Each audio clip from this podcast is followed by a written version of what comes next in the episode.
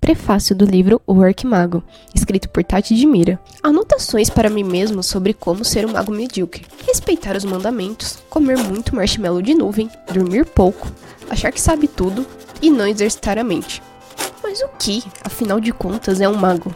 De acordo com a grande, e põe grande nisso, Enciclopédia dos Sábios da Terra da Mula Branca, são pessoas que têm suas faculdades mentais elevadas, sendo capazes de fazer uma das seguintes grandezas: 1. Um, criar objetos inanimados com a matéria ao redor, menos terra. Seja ela argilosa, arenosa, terrosa. Não me pergunte o porquê disso. Nem os sábios sabem, imagine eu. 2. Controlar os elementos: fogo, água e ar, menos terra.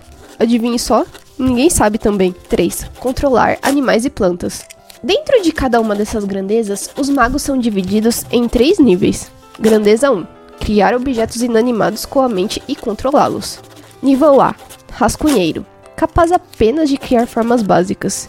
Nível B. Estruturalista. Transforma as formas básicas em estruturas mais complexas, precisando sempre de referências. Nível C Construtor. Consegue fazer o que quiser sem referências, ou quase nenhuma.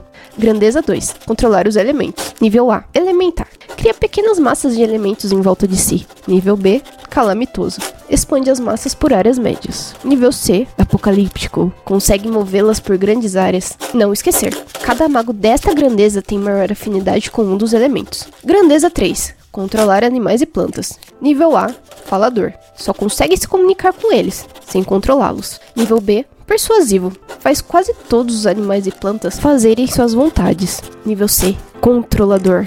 Além de poder mandar em todos os animais ou plantas de sua especialidade, podem modificá-los por determinado tempo, a fim de cumprirem suas ordens. Não esquecer, cada mago desta grandeza tem maior afinidade com um segmento de planta e ou animal diferente.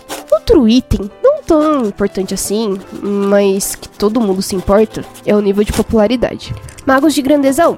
Dependendo do lugar onde estamos, somos tratados como escória. Sim, eu era um mago da grandeza 1, infelizmente. Sério, você pode até apanhar na rua. Deve ser porque apenas um de nós pode acabar com o emprego de muita gente. Entretanto, em algumas regiões mais desenvolvidas, isso já vem mudando. O trabalho ainda vai existir, de outras formas, mas vai. Magos de Grandeza 2 são os mais prestigiados, queridos pelos reis para proteção e novas conquistas, sempre tendo as melhores recompensas, mas não menos invejados e temidos pela população. Magos de Grandeza 3 são meio termo, bem versáteis em várias áreas. Não são tão prestigiados pelos reis, mas sofrem muito menos preconceito do que os outros pela população talvez por serem ferramentas mais úteis, já que podem aumentar a produção da colheita, controlar pragas ou até mesmo serem contratados como vigilantes, por um preço bem mais acessível do que os da Grandeza 2. Considerações finais. Sei que ainda tenho muito a estudar sobre o mundo fantástico em que vivemos. Amanhã com certeza vou anotar algo novo. Então, até logo, Meg, minha querida caderneta de anotações. Observação. Por favor, sinta-se honrada em receber o nome da garota mais esforçada, inteligente e linda que eu já vi na minha vida.